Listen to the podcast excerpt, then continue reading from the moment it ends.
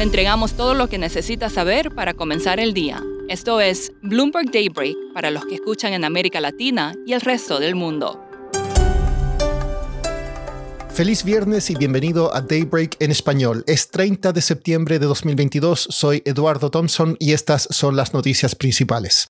Es un día importante en el frente de la inflación. Hoy se informa el deflactor PCE subyacente de Estados Unidos, el indicador favorito de la Fed. Habría subido del 4,6 al 4,7% en agosto y la tasa general habría caído al 6%.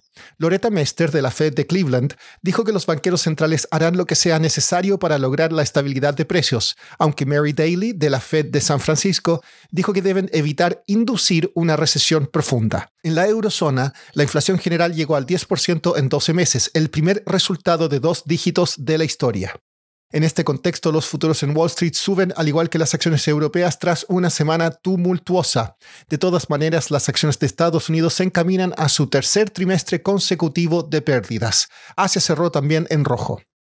El huracán Ian recuperó fuerza a medida que avanzaba hacia Carolina del Sur, donde debe tocar tierra dentro de algunas horas cerca de Charleston.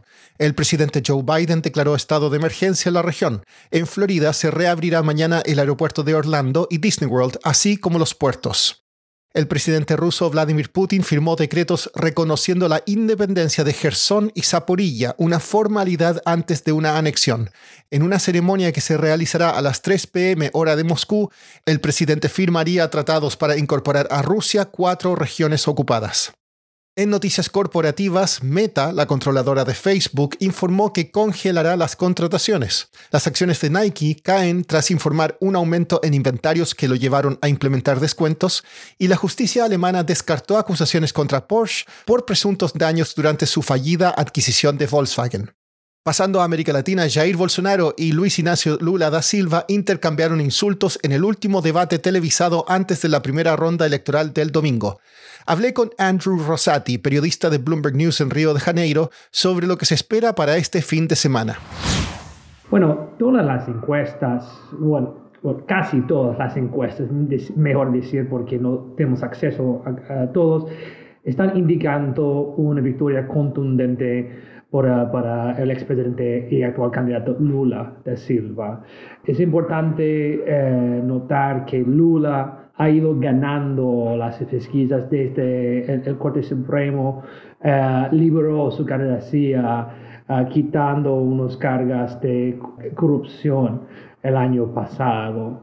Lo, que es muy interesante es que en esas últimas semanas eh, él ha sido subiendo, eh, él recibió mucho apoyo de, de, políticos que antes estaban en contra de él, de artistas, diciendo que, que, el pueblo, que ya es momento de terminar eso en un primer turno. El nivel de Bolsonaro es muy alto, es alto de Lula también, pero estamos viendo niveles de rechazo, eh, de, rechazo de Bolsonaro mayor que 50%. Es muy, muy, muy difícil que Bolsonaro se cambie eso en los pocos días que quedan. Andrew, ¿cuál ha sido la reacción del mercado antes de las elecciones? Los mercados ya han ido acostumbrándose con Lula. Hace 20 años, cuando él ganó por la primera vez, había una venta masiva y miedo, que él iba a ser un radical, o sea, estatizar cosas. Pero es curioso porque él en su primer mandato tomó una posición más ortodoxo en, términos del Banco Central eh, y, no tocar eh, el mercado. Esta vez eh, no estamos viendo que el real ha sido estable, está siendo más eh, afectado por fuerzas en el exterior. También eh, los mercados locales han ido subiendo durante el curso de año. Entonces, ellos están ah, viendo los candidatos prácticamente igual. Lula ha tomado una posición más hacia el centro. Eh, el mercado no está esperando algo, algo radical de, Lula y están con bastante calma. Siguiendo en la región, un grupo de piratas informáticos llamado La Guacamaya accedió a información de seguridad de la Secretaría de la Defensa Nacional de México y se la entregó a un periodista, informó el diario El Universal. En Chile, el gobierno planea aumentar el gasto fiscal en un 4,2% el próximo año, con un enfoque en la promoción del crecimiento económico, la seguridad pública y la seguridad social. Morgan Stanley recomendó a los clientes que apuesten contra el peso colombiano luego de que el Banco Central elevara las tasas de interés menos que la estimación en consenso. Analistas del banco destacaron el amplio déficit de cuenta corriente del país. Por último, satélites capturaron imágenes de una columna de metano provocada por las explosiones del gasoducto Nord Stream en el mar Báltico. La ONU dijo que las columnas eran más grandes que durante el llamado evento superemisor del Golfo de México el año pasado. Eso es todo por hoy. Soy Eduardo Thompson. Que tengan un excelente fin de semana. Para conocer todas las noticias que necesita para comenzar el día, revise Daybreak en la app Bloomberg Professional, donde puede personalizar las noticias que desee recibir.